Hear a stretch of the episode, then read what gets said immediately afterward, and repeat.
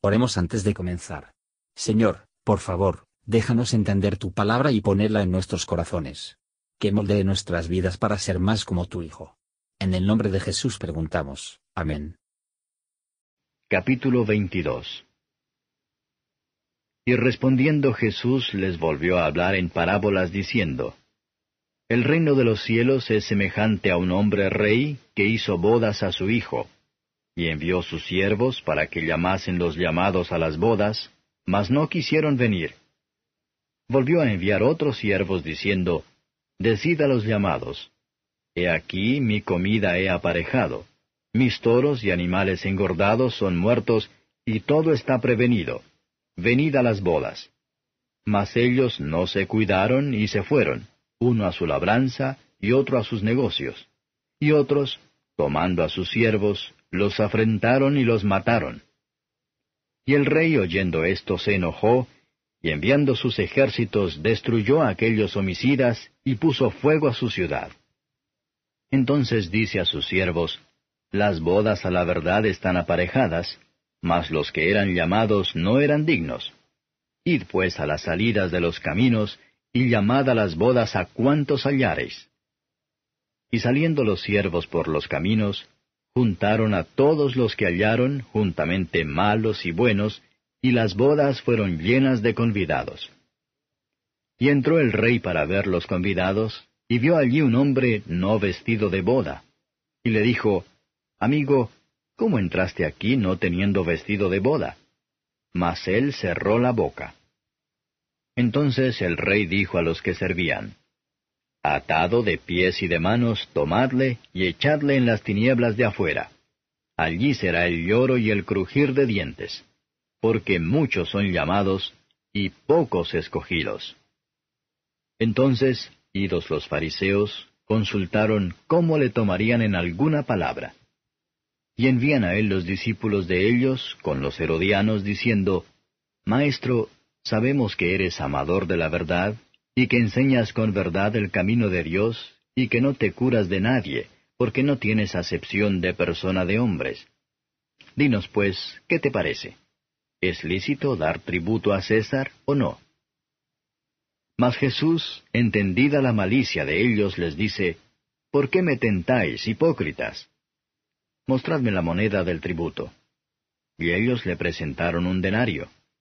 Entonces les dice, ¿Cuya es esta figura y lo que está encima escrito? Dícenle, de César. Y díceles, Pagad pues a César lo que es de César, y a Dios lo que es de Dios. Y oyendo esto se maravillaron, y dejándole se fueron. Aquel día llegaron a él los saduceos, que dicen no haber resurrección, y le preguntaron diciendo, Maestro, Moisés dijo, si alguno muriere sin hijos, su hermano se casará con su mujer y despertará simiente a su hermano. Fueron pues entre nosotros siete hermanos, y el primero tomó mujer y murió, y no teniendo generación, dejó su mujer a su hermano. De la misma manera también el segundo y el tercero hasta los siete. Y después de todos murió también la mujer. En la resurrección, pues, ¿De cuál de los siete será ella mujer? Porque todos la tuvieron. Entonces respondiendo Jesús les dijo, Erráis ignorando las escrituras y el poder de Dios. Porque en la resurrección ni los hombres tomarán mujeres, ni las mujeres maridos, mas son como los ángeles de Dios en el cielo. Y de la resurrección de los muertos, ¿no habéis leído lo que os es dicho por Dios que dice, yo soy el Dios de Abraham, y el Dios de Isaac, y el Dios de Jacob. Dios no es Dios de muertos, sino de vivos. Y oyendo esto las gentes estaban atónitas de su doctrina. Entonces los fariseos, oyendo que había cerrado la boca a los saduceos, se juntaron a una. Y preguntó uno de ellos, intérprete de la ley, tentándole y diciendo, Maestro, ¿cuál es el mandamiento grande en la ley? Y Jesús le dijo, Amarás al Señor tu Dios de todo tu corazón y de toda tu alma y de toda tu mente. Este es el primero y el grande mandamiento. Y el segundo es semejante a este. Amarás a tu prójimo como a ti mismo. De estos dos mandamientos depende toda la ley y los profetas. Y estando juntos los fariseos, Jesús les preguntó diciendo, ¿Qué os parece del Cristo? ¿De quién es hijo? Dícenle, de David.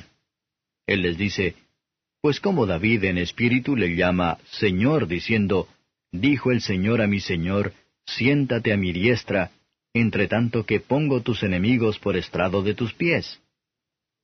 Pues si David le llama Señor, ¿cómo es su hijo? Y nadie le podía responder palabra, ni osó alguno desde aquel día preguntarle más. Comentario de Matthew Henry Mateo capítulo 22, versos 1 a 14. Las disposiciones adoptadas por las almas que perecen en el Evangelio, está representada por un banquete real hecha por un rey, con liberalidad celeste, en el matrimonio de su hijo. Nuestro Dios misericordioso no solo ha proporcionado alimentos, sino un banquete real, por las almas que perecen de sus criaturas rebeldes. No hay suficiente y de sobra, de todo lo que se puede añadir a nuestro presente la comodidad y la felicidad eterna. En la salvación de su Hijo Jesucristo. Los invitados primero invitados fueron los judíos. Cuando los profetas del Antiguo Testamento prevalecieron no, ni Juan el Bautista, ni el mismo Cristo, quien les dijo que el reino de Dios estaba cerca, los apóstoles y los ministros del Evangelio fueron enviados, después de la resurrección de Cristo, para decirles que se procedió, y persuadirlos a aceptar la oferta. La razón por la que los pecadores no vienen a Cristo y la salvación por Él. Es decir, no porque no pueda, sino porque no lo harán. Hacer la luz de Cristo, y de la gran salvación obrada por Él, es el pecado condenatorio del mundo. Eran descuidados. Multitudes pierden para siempre, a través de la mera falta de cuidado, que no muestran aversión directa, pero son descuidados en cuanto a sus almas. Asimismo, el negocio y la ganancia de empleos mundanos impiden a muchos en el cierre con el Salvador.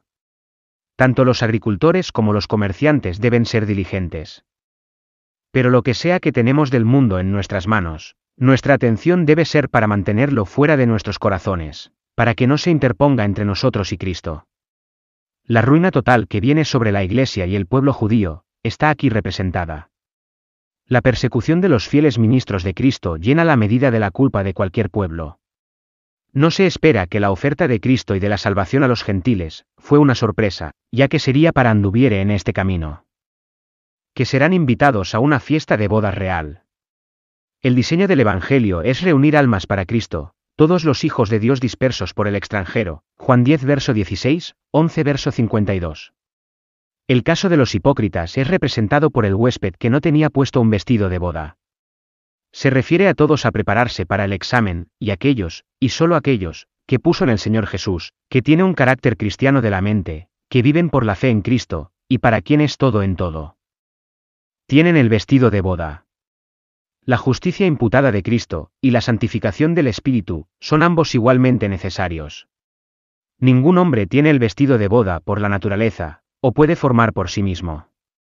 Se acerca el día, cuando los hipócritas serán llamados a rendir cuentas por todo su presuntuoso entrometerse en las ordenanzas del Evangelio, y la usurpación de los privilegios del Evangelio. Llévatelo. Aquellos que andan indigno del cristianismo, si pierde toda la felicidad que presuntuosamente reclamados. Nuestro Salvador aquí sale de la parábola en la que se enseña. Hipócritas van por la luz del Evangelio en sí hasta la más absoluta oscuridad.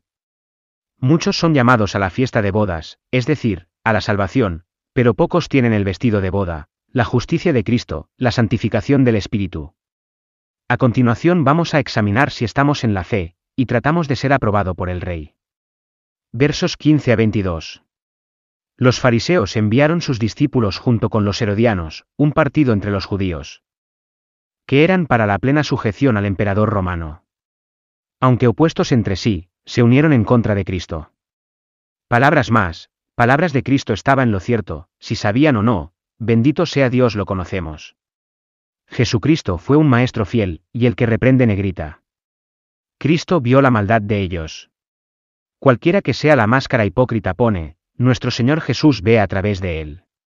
Cristo no se interponga como juez en asuntos de esta naturaleza, porque su reino no es de este mundo. Sino el sometimiento pacífico ordena a los poderes fácticos. Sus adversarios fueron reprendidas, y sus discípulos se les enseñó que la religión cristiana no es enemigo al gobierno civil. Cristo es, y será, la maravilla, no solo de sus amigos, sino de sus enemigos. Admiran su sabiduría, pero no se guían por ella, su poder, pero no se someterá a la misma. Versos 23 a 33. Las doctrinas de Cristo desagradaron los saduceos infieles, así como los fariseos y los herodianos. Llevaba las grandes verdades de la resurrección y un estado futuro. Más allá de que todavía no se había deleitado. No hay discusión del estado de cosas en este mundo, en cuanto a lo que sucederá de aquí en adelante. Que la verdad sea ubicado en una luz clara, y se presenta en toda su fuerza. Después de haberlo silenciado por lo tanto, nuestro Señor procedió a mostrar la verdad de la doctrina de la resurrección de entre los libros de Moisés. Dios declaró a Moisés que él era el Dios de los patriarcas, que habían muerto mucho antes. Esto demuestra que estaban entonces en un estado de ser capaz de disfrutar de su favor, y demuestra que la doctrina de la resurrección es claramente enseñada en el Antiguo Testamento como en el Nuevo. Pero esta doctrina se mantuvo durante una revelación más completa, después de la resurrección de Cristo, que era las primicias de los que durmieron. Todos los errores se deben a ignorando las escrituras y el poder de Dios. En este mundo la muerte quita uno tras otro, y así termina todas las esperanzas terrenales, alegrías, tristezas y conexiones. Qué miserables son los que buscan nada mejor más allá de la tumba, versos 34 a 40. Un intérprete de la ley le preguntó a nuestro Señor una pregunta, para probar, no tanto su conocimiento, ya que su juicio. El amor de Dios es el primero y grande mandamiento, y la suma de todos los mandamientos de la primera tabla. Nuestro amor a Dios debe ser sincera, no de palabra y solo la lengua. Todo nuestro amor es demasiado poco para derramar sobre Él, por lo tanto, todas las facultades del alma deben ser contratados por Él. Y llevaron a cabo hacia Él. Para amar a nuestro prójimo como a nosotros mismos, es el segundo gran mandamiento. Hay un amor propio que es corrupto, y la raíz de los pecados más grandes, y se debe poner fuera y mortificada, pero hay un amor propio que es la regla de la mayor deber. Debemos tener una debida preocupación por el bienestar de nuestras almas y cuerpos. Y debemos amar a nuestro prójimo como verdadera y sinceramente como nos amamos a nosotros mismos. En muchos casos, debemos negarnos a nosotros mismos por el bien de los demás. Por estos dos mandamientos que nuestros corazones se forman como un molde. Versos 41 a 46. Cuando Cristo desconcertó a sus enemigos, le preguntó qué pensamientos que tenían del Mesías prometido. ¿Cómo podía ser el hijo de David, y sin embargo, su Señor? Él cita a Salmos 110 verso 1. Si el Cristo había de ser un mero hombre, que no existiría hasta muchos siglos después de la muerte de David, ¿cómo podría su antepasado le llama Señor? Los fariseos no podían responder. Tampoco se puede resolver cualquier dificultad, excepto que permite que el Mesías es el Hijo de Dios, y el Señor de David por igual con el Padre. Él tomó sobre sí la naturaleza humana, y así se convirtió en Dios manifestado en la carne, en este sentido, Él es el Hijo del hombre y el Hijo de David.